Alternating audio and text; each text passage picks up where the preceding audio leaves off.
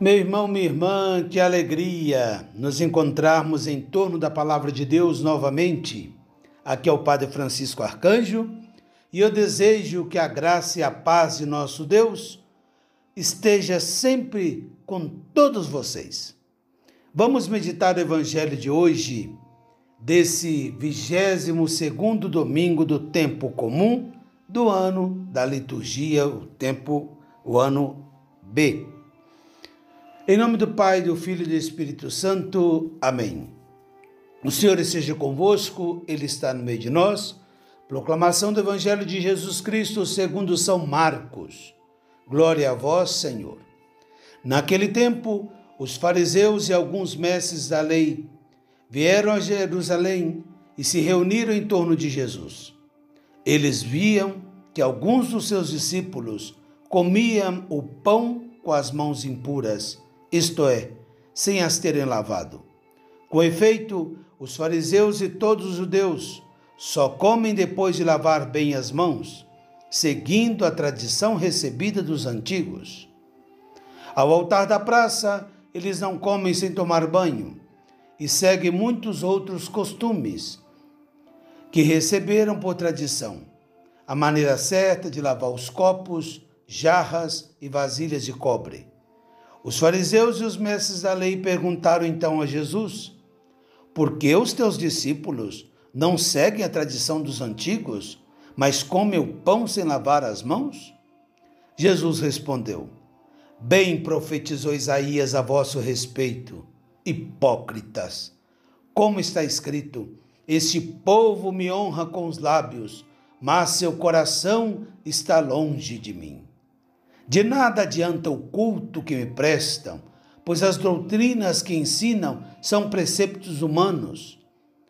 Vós abandonais os mandamentos de Deus para seguir a tradição dos homens. Em seguida, Jesus chamou a multidão para perto de si e disse: Escutai todos e compreendei. O que torna impuro o homem não é o que entra nele, vindo de fora, mas o que sai do seu interior.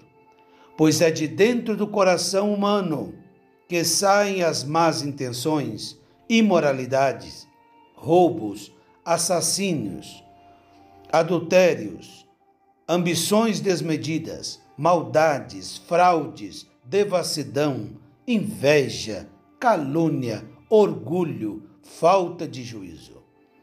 Todas essas coisas más saem de dentro e são elas que tornam impuro o homem. Palavra da salvação, glória a vós, Senhor. Meus queridos irmãos e irmãs, depois de alguns domingos meditando o Evangelho de São João, sobre o discurso de Jesus sobre o pão da vida, Agora nós voltamos ao Evangelho de São Marcos, né? Evangelista que nós acompanhamos nesse ano B da nossa liturgia. E hoje vemos Jesus sendo aí questionado, né, pelos fariseus, pelos escribas, porque estavam observando que seus discípulos não lavavam as mãos antes de comer. Vale lembrar aqui que não é uma preocupação sanitária. Isso nós vamos adquirir mais tarde na história da humanidade.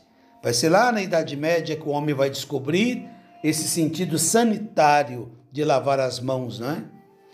Aqui o que está dizendo o Evangelho são as práticas da lei do Antigo Testamento, práticas litúrgicas, rituais que o povo foi fazendo, não é?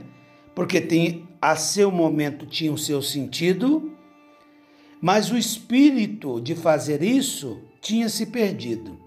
Talvez o evangelho de hoje venha nos ajudar a entender algo muito complexo. Como ser cristãos hoje, né? Porque a igreja apareceu muitas vezes na história como guardiã das tradições da humanidade. O nosso tempo criou uma grande ruptura no modo de vida dos homens, né? como perda de memória de, da história, por exemplo. Em nome do progresso, da inovação, foi esquecida a tradição que constituía o humus vital da cultura de cada povo. E o perigo justamente é a perda da identidade. Por isso está acontecendo, né, uma reação de recuperação dos elementos. Há uma preocupação hoje muito grande a voltar, a resgatar muitas coisas que por um lado é muito bonito, é, é saudável, mas por outro lado tem um perigo de transformar esses elementos simplesmente em folclore né? Mesmo as manifestações religiosas típicas de cada lugar, que sofreram também uma reavaliação, motivada muitas vezes hoje pelo turismo. Ah, vamos resgatar a, a, é, é, as procissões que eram antigamente, né? Porque assim vem mais gente. Bom, pode resgatar as manifestações, mas temos que também trazer junto o espírito com que celebrávamos. Isso é muito importante. O problema é que essas festas às vezes podem, é, podem sobreviver sem esse espírito original né? e os valores que estavam aí na sua origem. Meu irmão, minha irmã, sem dúvida a igreja é a grande defensora e portadora de uma tradição vital que se encarnou em várias culturas. Né? É impossível a gente fazer história dos povos é, sem reconhecer a importância da presença da igreja na história de cada país, né? sobretudo ocidentais, né? E é, imp é impossível, é impossível. Pero a tentação é sacralizar algumas realidades culturais, né, filhas de uma certa época, e acreditar que elas se identificam sem se identificam sem o vínculo com a fé e o evangelho.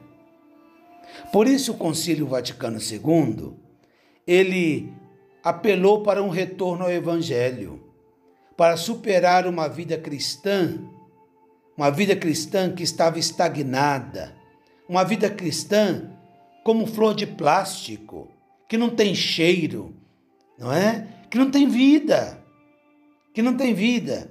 Então o concílio veio trazer de novo para nós esse retorno ao evangelho, para que os ritos, os costumes, as tradições sejam incorporadas né, como verdadeiros valores evangélicos. Ah, meu irmão, minha irmã, não é para celebrar ritos vazios, de significado, ritos que, ao invés de nos aproximar de Deus, nos distancia, porque vem agregado de tantos preconceitos, de tanta coisa, e que eh, aparta as pessoas, afasta as pessoas, discriminam as pessoas, não é? É um perigo muito grande. Então é isso que Jesus está condenando hoje aos escribas e fariseus. Eles aprenderam dos antigos os ritos, ótimo. Porém, continuaram fazendo os ritos, se esquecendo do porquê que fazem esse rito. Para que que serve? É para tornar as pessoas melhores. Purificar as mãos era para dizer assim, é limpar a alma, o coração, para estar puro, para se apresentar diante de Deus com serenidade, com pureza. E não ficar aí de plantão, como os balangabeiços de plantão, espiando a vida de todo mundo, condenando esse e aquele, como se fora os melhores. E é isso que Jesus está dizendo, não é? Então, a fé em Deus gera uma série de valores que dão sentido à vida das pessoas. Esses valores criam atitudes profundas nas pessoas. E esses valores que vão traduzindo nossos atos externos. Aquilo que temos dentro do nosso coração é que vai impulsar, vai impulsionar as nossas ações.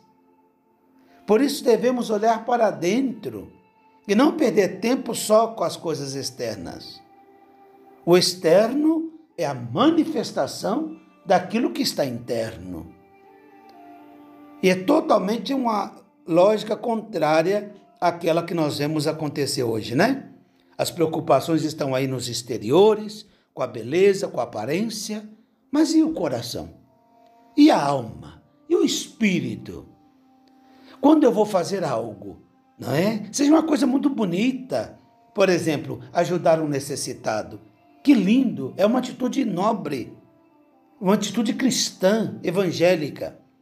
Mas eu não posso esquecer o sentido evangélico quando estou indo fazer algo de bom para o outro. Porque senão eu pego as glórias para mim, eu uso disso como trampolim político, eu uso disso como vantagem pessoal, eu uso disso, não, para poder tirar proveitos e prestígios. Então Jesus nos alerta, viu? E esse perigo não foi só dos fariseus e dos escribas. Esse perigo é iminente e nós todos estamos expostos a ele. Por isso, essa palavra profética de Jesus: Esse povo me louva com os lábios, mas o coração está longe de mim. Que tristeza, que culto vazio, pobre, porque só de exterioridade, superficialidade. E isso nós temos sofrido muito, todos nós, homens e mulheres de nosso tempo, pela superficialidade. Vamos pedir a Deus uma graça, minha gente, de sermos homens e mulheres profundos, homens e mulheres de coração, vivendo uma fé no coração, né? No coração, para depois, aí sim, fazer com que ela se manifeste em nossos ritos, em nossas culturas, em nossas demonstrações, aí será tudo mais bonito. Não será só um folclore, será uma celebração de vida. Que vivamos essa profundidade evangélica no nosso dia a dia, que busquemos aplicar cada dia. Não deixemos que as desculpas esfarrapadas roubem de nós esse ato de conversão. Ah, eu faço isso porque ninguém me ajuda. Ah, isso, isso é consequência do meu tempo. Ah, hoje é assim mesmo. Nada disso. Isso são desculpas esfarrapadas que a gente utiliza para tirar o nosso da reta. Não. Eu sou responsável. E o que eu faço é decisão minha. Tá certo? Eu sou influenciado mas eu sou chamado a discernir sobre tudo isso. Que a palavra de Deus caia hoje em nosso coração, germine e dê muitos frutos, frutos de eternidade.